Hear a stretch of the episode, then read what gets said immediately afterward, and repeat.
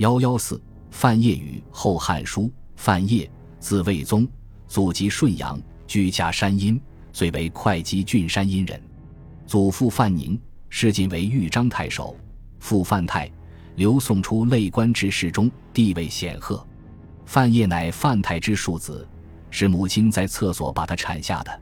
出生时额部被砖所伤，故以砖为小字。在氏族社会里。嫡庶之别是家族内部不可逾越的大分。范晔的出生表明，这个庶子刚出世时，在这一氏族名门中所遭遇的耻辱。他从小多才多艺，诵书本传说，少好学，博涉经史，善为文章，能隶书，晓音律。但显露出的才华，反而惹得哥哥范彦的厌恶，说此儿力尽，终破门户。范晔因出继从伯弘之。德喜封武兴县五等侯，二十一岁开始做官，始为刘豫相国院，历官彭城王刘义康冠军将军府参军、右军参军、尚书外兵郎、秘书丞、新蔡太守、尚书吏部郎、宣城太守等，最后官拜左卫将军、太子詹事。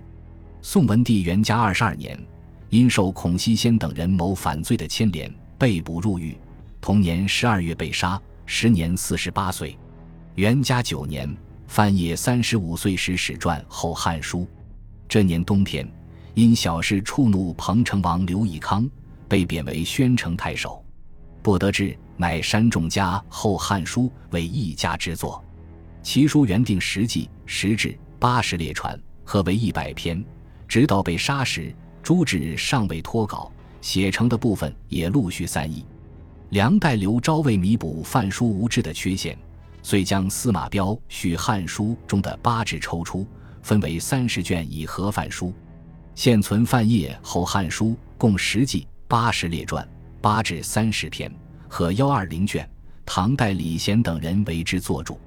范晔的其他著作有《汉书赞》十八卷，及十五卷，录一卷，百官皆字一卷等，皆王佚。《后汉书》记述了王莽末年到汉献帝逊位二百多年间的历史。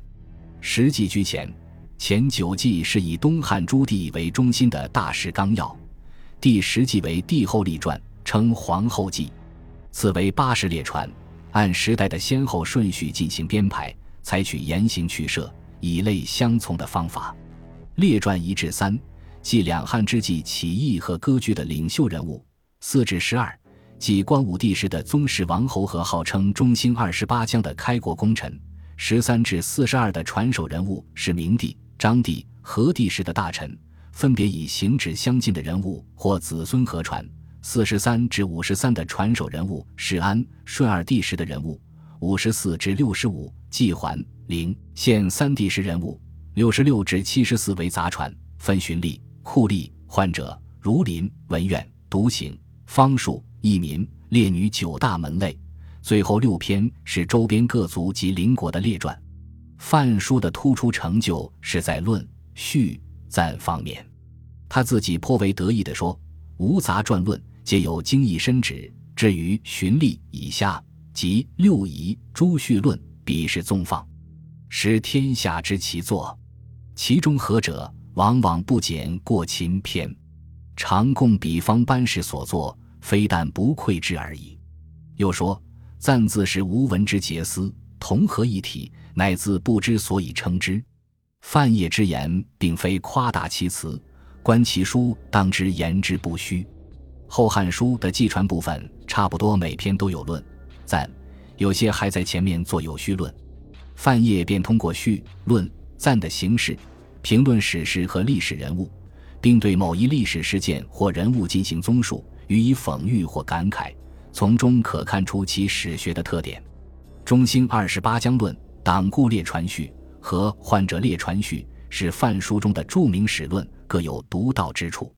中兴二十八将论深刻地论述了秦、西汉开国之君重用武人，或重以连城之赏，或任以阿衡之地的严重弊端，事宜则细生，利谋则乱起，结果不但对功臣不利。会断送他们的身家性命，同时也有碍吏治、不利贤才的选拔。与此同时，他充分肯定光武帝以前世为鉴，对功臣不广封毛土，不给实权，仅高致厚礼，允达员工的明智做法，指出这样做，既可使功臣以功名延庆子孙，又必广招贤之路。范晔站在历史的高度，总结出宝贵的经验教训，对后世君主不无启迪作用。患者列传序及后论，既着重论述了宦官之祸，揭露其包割蒙礼、竞子奢欲、构害民贤、专属党内的罪状，又阐述宦官得势的由来及祸国殃民的严重后果。范晔虽然还不懂得宦官专权是封建专制主义的必然产物，但也说出了东汉衰亡的一些直接原因。党固列传序论述了春秋以来世袭的变化，特别详述了桓。灵二帝十党人的活动和两次党锢事件，并深刻地分析了汉末轻易形成的原因，最后得出结论说：“夫上好则下必甚，矫枉固之必过，其理然矣。”清代学者王明胜著论盛赞说：“党固传首总序说两汉风俗之变，上下四百年了如指掌。下之风俗成于上之好上，此可成百世之规境。”魏宗言之切之如此，读之能激发人。范书中的赞不但概括出了东汉王朝许多政治大事，而且语言干练，处处有新意。范晔认为，语音是就卷内发论，以正一代得失。通过纪传中的论赞，其正一代得失的史书编撰目的也就达到了。在思想内容上，范书也有许多可贵之处。范晔是南朝杰出的无神论者，他不信佛鬼，主张神灭论，常说死者神灭，欲著无鬼论，因遇害而未能完成。临行前还对人说：“寄语和仆业，天下绝无佛鬼，若有灵，自当相报。”表达了对这位阴谋杀害自己的佛教信徒的愤懑和不屈斗争。范晔不信佛鬼的思想，在《后汉书·西域传后论》里得到了充分的体现。他首先指出，至于佛道神话，星子深读，而二汉方志莫有称言。张骞、班勇只是记载了西域的风土人情，并没有传述经文善法、道达之功。后来关于佛道神迹鬼怪感应明显的事，是张骞、班勇没有听说过的。只不过是后起的说法和巫意之甚也。接着指明，因为佛教宣扬好人勿杀、捐彼崇善，所以为士大夫们所爱上。但他的理论是荒诞不经的，方法是诡辩的。他的神不灭论和因果报应论是没有道理的，故通人多祸焉。由于文章简短，范也没有充分进行论证，但也集中了当时反佛的论点。对于东汉盛行的屠谶迷信。范晔也抱着严肃的批判态度，他指责李通说谶是臆测威隐、猖狂无望之福，汉灭亲宗以绝一切之功。他认为光武帝以后，儒者争学屠谶，兼附以妖言，是由于始主的崇尚。他为唯物论思想家，环谈立传，赞扬其及言谶之非经非圣无法的战斗精神。又在《张衡传》中详载张衡论屠谶书，借以揭露屠谶的七伪性。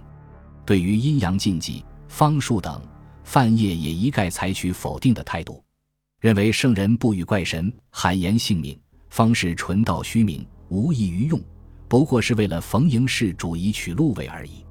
范晔生活于佛教迷信盛行的南朝，敢于批判屠谶，否认佛鬼。表现了一个无神论思想家可贵的战斗精神。范书在体制方面也多有创新，下节另作详述。